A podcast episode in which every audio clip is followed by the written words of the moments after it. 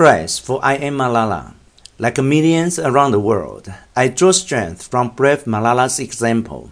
Malala is a testament that women everywhere will not be intimidated into silence. We will make our voices heard.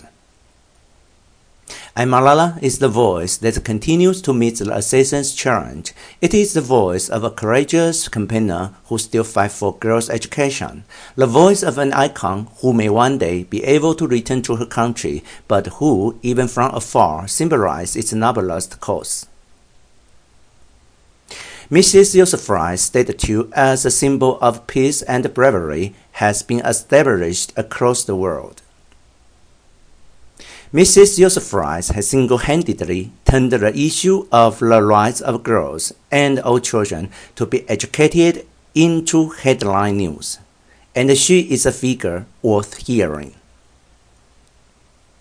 The victory of Malala Yousafzai is that she has just getting started. Her powerful message remains undiluted.